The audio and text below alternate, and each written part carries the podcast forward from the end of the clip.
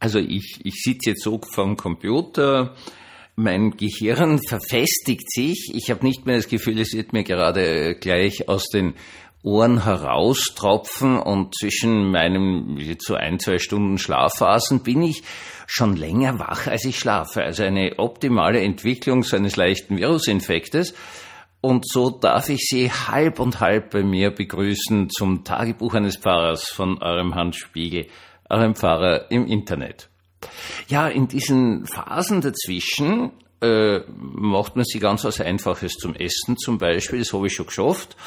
Und äh, was macht man sonst? Naja, man sitzt halt vom Computer und schaut so, was tut sie so, oder schaut sie irgendeinen Zeichentrickfilm an, der eigentlich für Kinder gedacht ist. Äh, bitte bedenken Sie das in dem Folgenden, was ich jetzt sage. Ich bin nicht ganz auf dem Damm, wie man gut österreichisch sagt. Okay. In den USA gibt's Wahlkampf. Und es ist jetzt völlig klar, dass Herr Trump die Vorwahlen der äh, Republikaner gewinnen wird. Also die, fast alle seine Gegenkandidaten haben da aufgegeben. Das heißt, es läuft darauf hinaus, dass er der Kandidat der Republikanischen Partei für die Wahlen im November, glaube ich, sind die, äh, sein wird so weit, so gut. Demokratie, die haben halt so Vorwahlen, wo die Parteimitglieder bestimmen dürfen, wer für sie kandidieren kann. Nun, wir als Europäer sind wahrscheinlich generell von Herrn Trump nicht ganz so begeistert, um das mal ganz ehrlich zu sagen, aber das lassen wir mal zur Seite.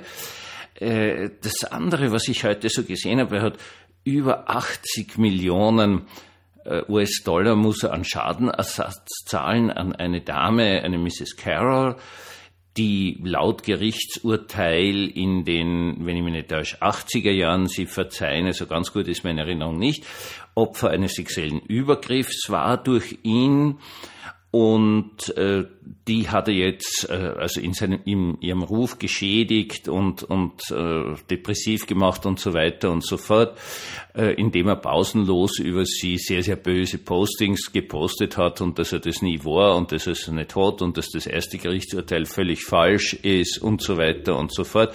Und sie auch von seinen Anhängern sehr angegriffen wurde mit Morddrohungen und Diffamierungen und äh, dauernden Belästigungen halt.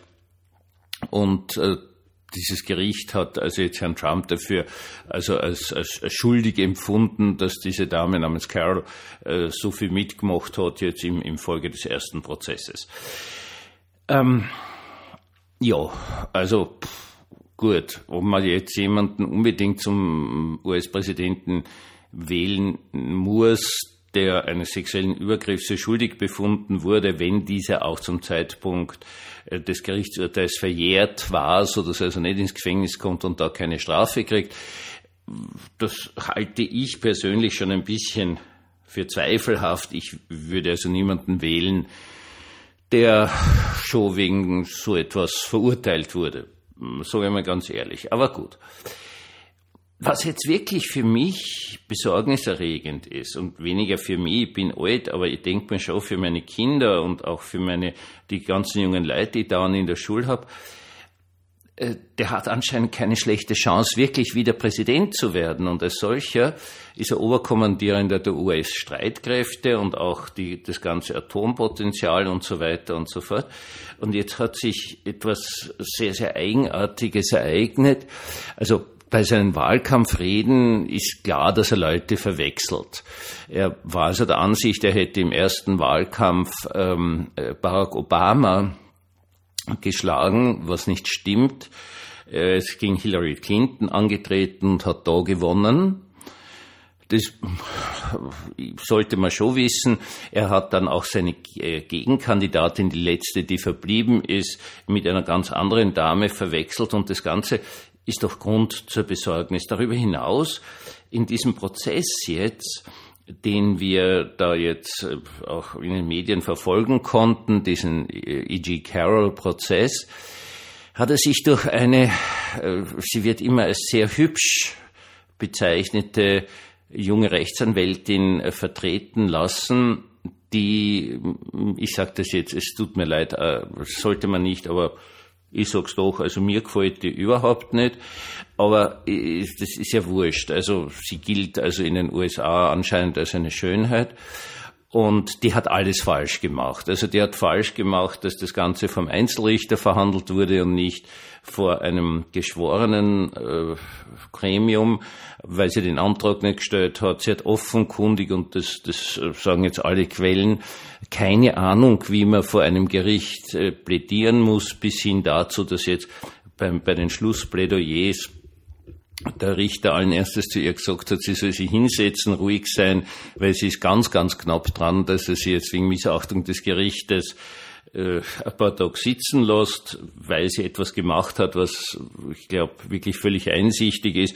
Man kann im Schlussplädoyer in den USA nicht was Neues präsentieren, sondern diese Schlussplädoyers sind Zusammenfassungen von dem, was während des Prozesses an Aussagen da war, Zeugenaussagen, Beweismitteln und so weiter und so fort. Aber du kannst nicht einfach Lodero plötzlich mit ganz was Neichen daherkommen. Das ist so eine Grundregel, das hat sie auch nicht gewusst. Und sie hat also diesen Prozess komplett vergeigt, auf gut Deutsch. Nichtsdestotrotz ist Herr Trump offenkundig nicht imstande, sich von dieser Rechtsanwältin zu trennen und ihr die Schuld zu geben, weil ich meine, das ist ziemlich faszinierend für Herrn Trump, weil er ja eigentlich allen Leuten pausenlos die Schuld gibt, außer sich selbst. Aber zu der steht er anscheinend gefällt ihm. Müssen wir jetzt in einer Zukunft leben, wo der mächtigste Mann der Welt jetzt also ganz eindeutig in Bezug auf Militär und, und also wirklich Massenvernichtungswaffen nicht mehr dazu imstande ist zu verstehen, dass er eine schlechte Rechtsvertretung hat und einfach bei der bleibt, weil es ihm offenkundig gefällt. Und sie, ja, sie hat ja versucht, in dem Prozess sozusagen, wenn sie dran war, Wahlkampfreden zu halten im Stile von Herrn Trump, was der Richter dann jedes Mal abgedreht hat und gesagt hat, na, Sie müssen also da zu der Sache sprechen, ob jetzt der Herr Trump von irgendwelchen bösen äh, Linksextremen in der Demokratischen Partei verfolgt wird oder nicht, hat zu diesem Prozess jetzt auch genau nichts auszutragen und Toto jetzt keinen Platz. Äh, er kann sich offenkundig irgendwie jetzt aus dem allen nicht mehr lösen. Ich sage Ihnen ganz ehrlich, äh, es gibt Dinge, die mir Angst machen. Und ein Herr Trump in einem Zustand, wo er seine Gegner verwechselt, wo er nicht einmal mehr weiß, gegen wen ist im letzten Wahlkampf angetreten, der alle möglichen vollkommen abstrusen Aussagen trifft, aber jetzt nicht mehr anscheinend geplant abstrus, sondern er ist heute ein alter Mann. Er ist ein richtig alter Mann wo immer mehr Leute sagen, ja, ob das nicht schon irgendwelche Gedächtnislücken sind, Demenzerscheinungen und so weiter und so fort. Ich möchte eigentlich nicht in einer Welt leben, in der ein teilweise verwirrter Mann äh, die Hölle auf Erden losbrechen lassen kann. Aber und das ist etwas ganz Entscheidendes. Offenkundig hat Gott uns sehr, sehr viele Möglichkeiten gegeben. Sehr viele Möglichkeiten, das Gute zu tun und sehr viele Möglichkeiten, sich in irgendwelchen Spinnereien zu verfangen.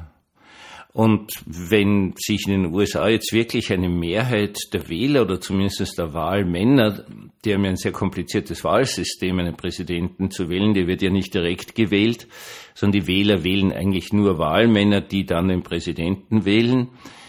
Ähm, wenn sich da eine Mehrheit findet, Herrn Trump zum zweiten Mal zum Präsidenten zu machen, ja, dann gehört es auch zur Freiheit des Menschen, die uns gegeben ist.